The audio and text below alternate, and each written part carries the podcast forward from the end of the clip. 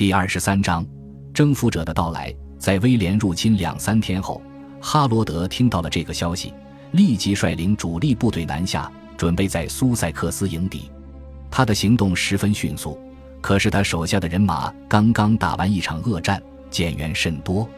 或许他是想出其不意地拿下诺曼人，正如他奇袭哈拉尔德那样。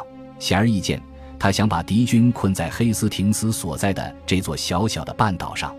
到了十月十三日。他已经完成了这个目标，他对这一带的地形地貌了如指掌。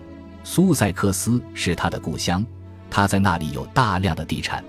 他命令苏塞克斯当地的民兵团前往科尔德贝克山会师，但威廉得知了他即将进攻的消息，他有时间从容不迫地排兵布阵，迎战尚未集结完毕的英格兰军队。英格兰军队驻扎在科尔德贝克山上。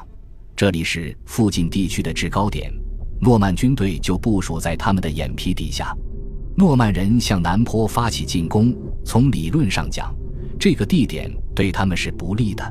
山顶上的英军驻地就是后来的战争修道院高高的祭坛所在地。英军的队形是紧紧收缩的，而诺曼人的阵型更适合展开行动。英军有六千或七千人，人数不及诺曼人。英军都是步兵，这是他们的作战习惯，而诺曼人有大量的骑兵留在后方以逸待劳。双方开始交战，诺曼人一边冲锋一边高喊：“上帝助我！”英格兰人则高呼：“基督的十字架，神圣的十字架！”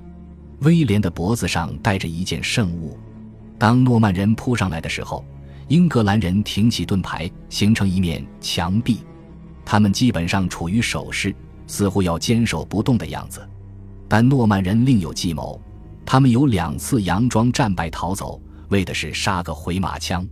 然而，英格兰主力全天坚守阵地，在黄昏时分，哈罗德为流矢所杀。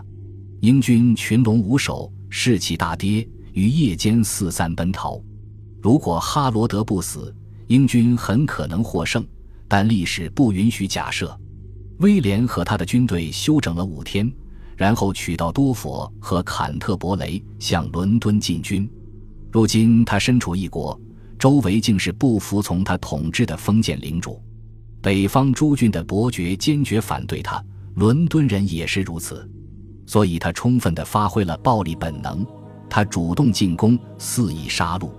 他在伦敦桥附近被打退，为了报复，他将萨瑟克烧成一片瓦砾。接下来，他在伦敦周围四处放火，劫掠四周的乡村，从汉普郡、萨里和伯克郡，他一路烧杀抢掠。《末日审判书》收录的荒原条目讲述了他进兵的经过。英格兰的首领在伦敦做困愁城，只好答应投诚。他们派出议和代表前往赫里福德郡的伯克姆斯泰德，正式向他投降。